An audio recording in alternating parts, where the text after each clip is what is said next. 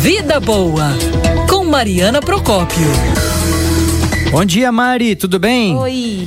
Bom dia, Mari. Bom dia, Fran. Bom, Bom dia a todos. Dia. Tudo jóia, gente. É, hoje o tema da nossa coluna a gente vai falar sobre um tema super importante que é ainda é, mais importante, desculpe a redundância, nesse momento que a gente vive, que é sobre doenças e a prevenção, porque afinal o nome da coluna é Vida Boa, então a gente sempre bota, tem que botar o caminho do bem aqui, e a prevenção de doenças cardiovasculares. Isso porque, gente, por que eu digo que nesse momento isso é mais importante? Porque o levantamento divulgado pela Sociedade Brasileira de Cardiologia aponta que o número de mortes por esses problemas, por doenças cardiovasculares, aqui no país aumentou cerca de 50% durante o período da pandemia. Por que isso? Ah, nas avaliações de especialistas da Sociedade Brasileira de Cardiologia, esse aumento foi provocado mais fortemente por uma conjunção de fatores. O impacto que a Covid tem sobre o coração, que acaba agravando quadros pré-existentes e às vezes mesmo silenciosos, e também a interrupção de tratamentos por parte de pacientes além dos agravos dos aspectos psíquicos com maior grau de estresse relacionado à pandemia, que acaba levando também a demora para procurar atendimento.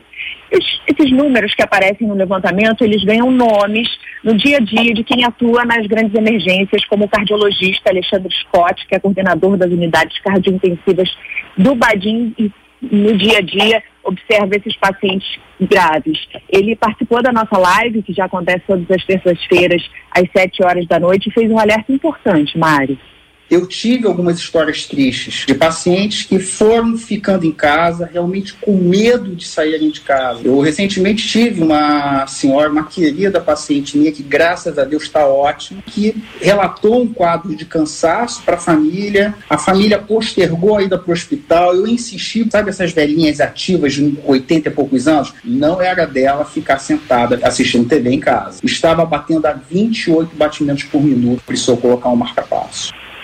Pois é, a orientação, portanto, vocês viram um exemplo aí prático do doutor Scott que contou pra gente, é procurar um hospital, gente. Depois de cerca de seis meses de pandemia, essas unidades de saúde aprenderam na marra protocolos de segurança que têm minimizado o risco de contágio. Mas não é de hoje que esses problemas cardíacos têm aumentado é, mesmo em tempos normais, digamos assim, fora da pandemia. O cardiologista Alexandre Scott explica que isso está ligado ao aumento da expectativa de vida. A gente lembra que desde 1940 já subiu 30 anos a expectativa do brasileiro, que hoje é de 76 anos. E como a gente vai ficando mais velho, aumenta, assim, sobrecarrega o coração, o risco de doenças cardíacas. A boa, boa notícia é que, apesar de estar aumentando a incidência, tem diminuindo a letalidade. E por quê? Por causa do avanço da medicina mas também tem mais acesso à informação e conhecimento do que é prejudicial à nossa saúde, como o cigarro, por exemplo. A gente lembra que é uma época que não sabia os males, os prejuízos que o cigarro traz à nossa saúde. E também uma rotina saudável. E aí entra a orientação dos médicos, alimentação equilibrada, rica em frutas e verduras, alimentos frescos e atividade física, que é algo que a gente fala bastante aqui na coluna. Mas como é que fica essa questão do exercício nesse momento, né, gente, que a gente tem, apesar da flexibilização, uma curva um pouco ascendente ali dos casos da Covid, que muitos especialistas atribuem a essa flexibilização, com reabertura de alguns leitos nas unidades particulares e públicas também. Quem orienta a gente é o cardiologista Alexandre Scott. A principal questão agora, que a gente está realmente tendo uma, uma reabertura, seria a prática de atividade física tá?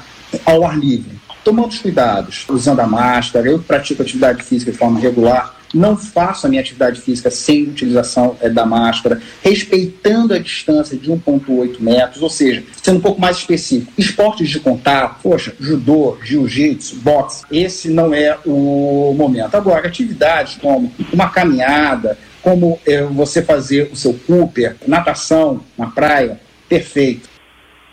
Pois é, a orientação do médico e a academia, né? Que a gente ouve a reabertura, tem que estudar muito, avaliar muito com cuidado, gente, principalmente nesse momento de novo, a gente tem tido um, um, uma curvinha ali ascendente, então tem que checar muito esse protocolo de segurança, é, álcool gel o tempo todo, e, tempo todo e uso de máscara, tanto na atividade física ao ar livre, claro, se não for a natação, mas dentro da academia também. Eu vou te confessar uma coisa, Mari. Eu me desmatriculei da academia, mal estava indo antes quando não tinha pandemia e, e agora quando eu faço uma atividade ao ar livre. Mas é, reconheço que algumas pessoas ainda estão na academia e tomando as suas medidas, a própria é, academia com é, distanciamento, hora agendada, tendo cuidado, né? É, é, a mesma coisa que você vai a um supermercado, você vai poder ir ao cinema daqui a pouco. Então, são ambientes fechados que podem ser controlados. A gente trabalha num ambiente fechado aqui na rádio, na TV, então a gente também tem que ter cuidado. Higienização, usar máscara, álcool em gel, é, sanitização, isso acontece. Então, se, se a pessoa não se sente confortável, tem tanto lugar ao ar livre. Agora, não escolhe aqueles horários mais movimentados, uhum. não. Né? Não vai à praia, o, o sol vai reaparecer, vai ficar um calorão. Não pega o fim de semana, ah, vou fazer uma caminhada, vou dar uma corrida na areia, areia apinhada de gente. É. Né? Com muita responsabilidade, né?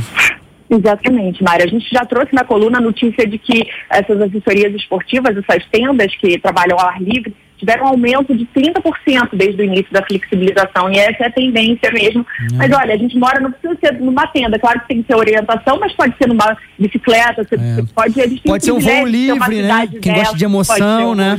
É. Exatamente. Que eu acho que vai ser o tema de uma próxima coluna, porque ontem eu estava vendo a Mariana Procópio se aventurando, algo que eu nunca teria coragem, mas a Mariana Procópio é aventureira, né, Fran? Você viu as imagens dela? Forte, Cara. É.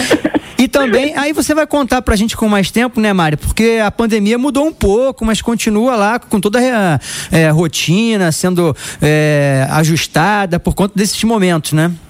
Exatamente, gente. Semana que vem a gente vai contar um pouquinho sobre essa questão do voo livre, mas já para adiantar, eles adaptaram, fizeram um protocolo de segurança, está funcionando, eu tive lá e conto para vocês semana que vem algumas orientações dos benefícios e também esses protocolos de segurança para a gente checar se está tudo certinho. Mas é isso, a gente tem o privilégio de morar numa cidade como o Rio de Janeiro. A gente está falando, para quem não sabe, da Pedra Bonita, que foi o berço do voo livre no Brasil aí nas décadas de 70 e 80 e que segue com o esporte aí oferecendo com as condições de segurança para gente. A corajosa, destemida Mariana ah. vai voltar com a gente na semana que vem falando deste assunto imperdível. Um beijo. Coragem é hard news, Mari. Lá em cima é moleza. Beijo, gente. Valeu, Mari. Para você Tchau. também.